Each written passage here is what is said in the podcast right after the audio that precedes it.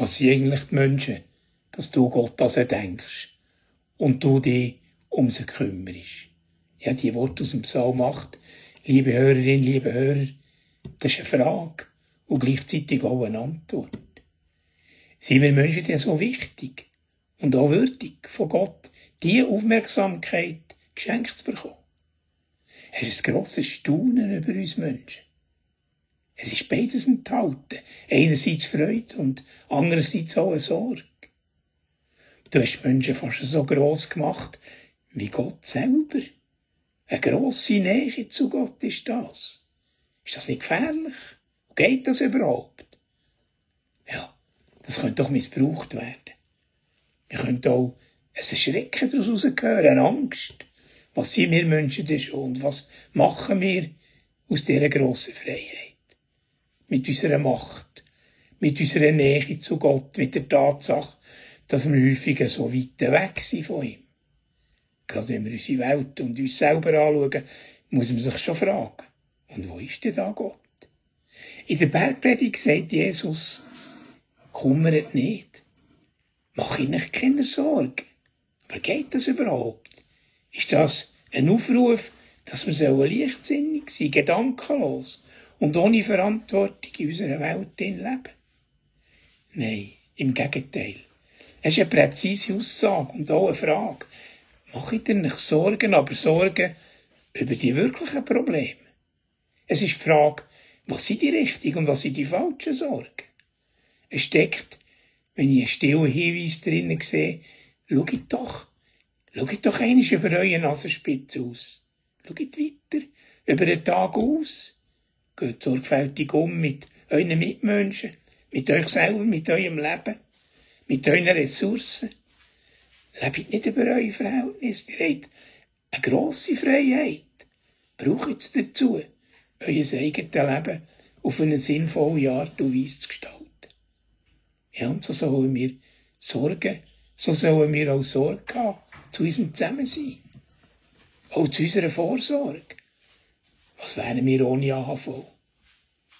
Aber ist denn das, sorgt euch nicht, nicht ein Aufruf zur Sorglosigkeit, zu einem Leben ohne Verantwortung, nach dem Motto, es ist doch alles gleich. Es kommt ja nicht drauf an.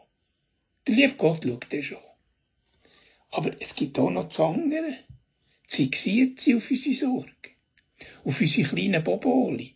Auf unseren Besitz, auf unser Geld. Auf den Luxus. Ja, mit möglichst allem eingedeckt sein, mit allen Versicherungen ausgerüstet, dass einem gar nichts passieren können. Aber die sind doch versichert gegen die möglichen Zufälle wie es der Manni Matreinisch gesungen hat. So wird unser Blick eng zu einem egoistischen Blick. Wenn nur mir nichts passiert, wenn ich nur möglichst den grossen Bitz vom Kuchen überkomme, das Schönste, das Größte, nur das Beste kann. Ja, so geht alles verloren. Das Entscheidende. Der ganze Abschnitt von der Bergpredigt von Jesus konzentriert sich darauf. Gang ich gescheiter auf sein Reich aus und auf seine Gerechtigkeit. Besinnet euch auf das, was Reich Gottes und Gerechtigkeit bedeutet. Die Art und Weise, wie wir leben. Dass Gottes Geist präsent ist. Anders gesagt, wo der Geist von Gott kann wirken und sich zeigt.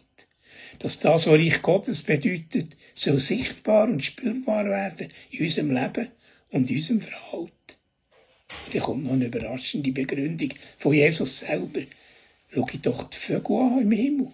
Sie säen nicht und sie ernten nicht. Sie sammeln auch nicht die Scheuren voll. Das ist ein neuer, ein offener Blick, der befreit. Nicht in unseren falschen Sorgen bleiben stecken, was sich alles nur um uns dreht. Wir können auch sagen, unser Leben aus einer menschlichen, lebensbejahenden Perspektive zu sehen. Jeder Tag ist ein guter Tag. Was sind eigentlich wir Menschen, dass Gott an uns denkt und uns annimmt. Dass wir geborgen sind. Ah, auch wenn uns gegen wieder etwas passieren kann. Trotzdem, die Zuversicht. Eigentlich kann dir nichts passieren. Und das eindrückliche Bild, schaut denen die Vögel. Schaut denen zu, die sich keine Sorgen um ihr Leben machen. Und der Vater im Himmel gibt ihnen doch zu essen. Das Entscheidende ist doch, richtet euch gescheiter ein auf sein Reich aus, auf seine Gerechtigkeit, dann bekommt ihr alles andere darüber ein. Das ist vielleicht schwierig zu verstehen. Und es klingt wie ein Widerspruch. Unsicherheit, Angst und Trauer. Wenn wir unsere Welt anschauen und wir jetzt mit drin, das ist die eine Seite, die wir nicht ausblenden können. Aber es gibt die andere. Der Glaube, Vertrauen, die Ausrichtung auf Gottes Zusage. Macht euch also keinen Kummer für morgen. Der morgige Tag hat seine eigene Sorge. Es tut's, weil jeden Tag seine eigene Burg hat.